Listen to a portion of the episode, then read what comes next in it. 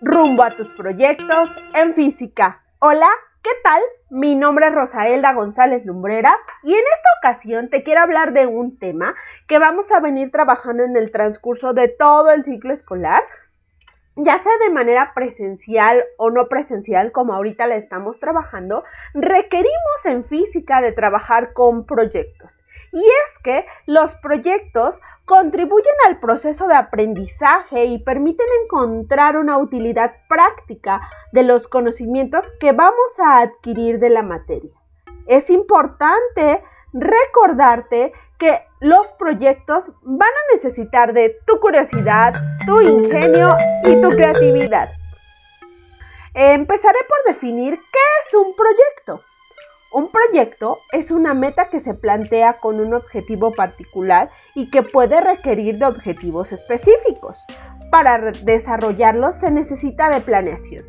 Los proyectos se pueden llevar a cabo de manera individual o bien de manera colectiva por el momento, solo trabajaremos con proyectos de manera individual.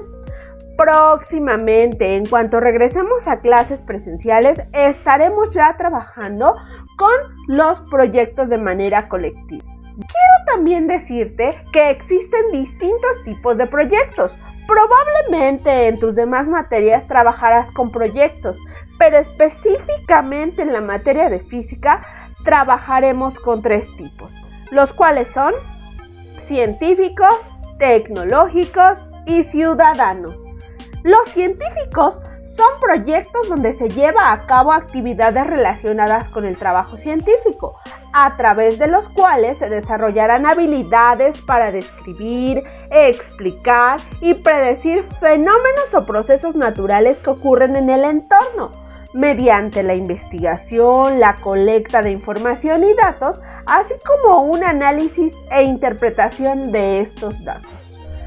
Los proyectos tecnológicos son el tipo en el que se desarrollan actividades que estimulan la creatividad para el diseño y construcción de artefactos, incrementando la destreza en el uso de materiales y herramientas, así como el conocimiento de su funcionamiento y utilidad.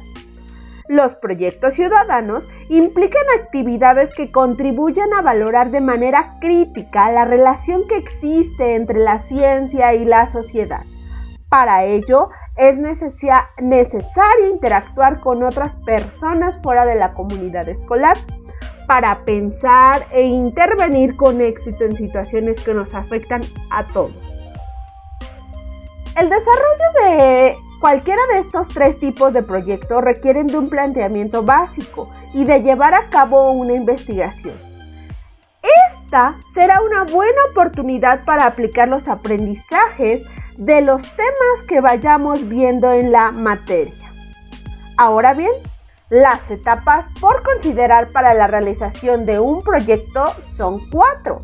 Te las presentaré a continuación y también te explicaré y describiré lo que corresponde a cada una de ellas. Etapa 1. Planeación. En esta primera etapa, la observación de lo que acontece a tu alrededor será muy importante. De esto dependerá hacia dónde vas a encaminar tu proyecto.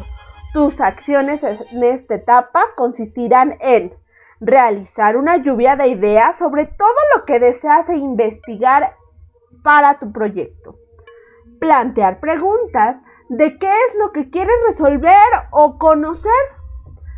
También deberás de definir claramente el propósito de tu proyecto en esta etapa y elaborar un cronograma de las actividades que vas a realizar junto con los tiempos que te tomará cada una de ellas.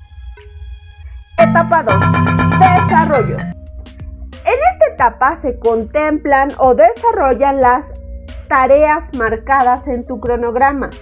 Generalmente es en donde se interviene el mayor tiempo de todo el proyecto, pues es aquí donde deberás de realizar todo lo que has planteado.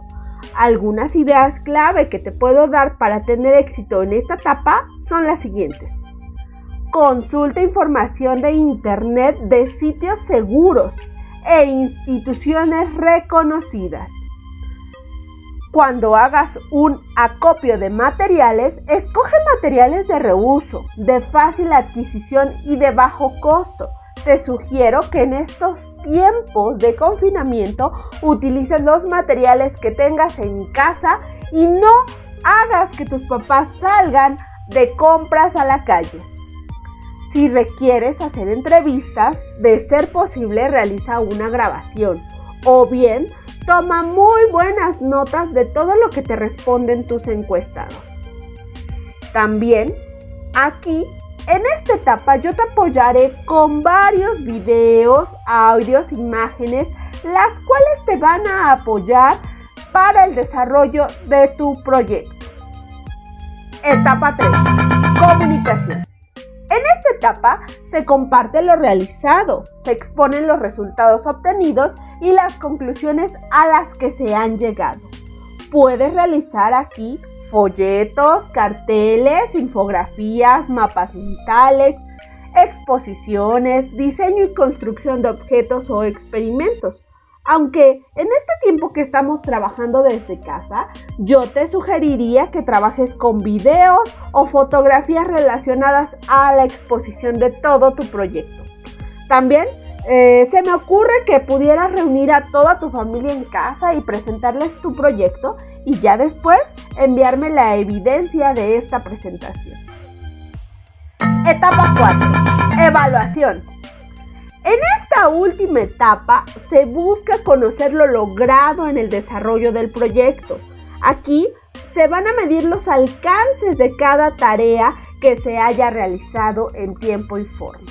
En este momento yo voy a requerir de que tú te autoevalúes y reconozcas si realmente lograste el propósito de tu proyecto. Aquí necesito de toda tu honestidad. Recuerda, el aprendizaje lo vas a adquirir tú y solamente tú. También, en caso de ser necesario, te pediré que realices algunas correcciones o adecuaciones a tu proyecto. Alumno, quiero que te sientas acompañado en tus cuatro etapas de proyecto. Yo te brindaré de herramientas las cuales te ayuden en cada una de las etapas y siempre considera una parte importante la ciencia y la tecnología está en todo momento de nuestras vidas. Éxito en todos tus proyectos venideros.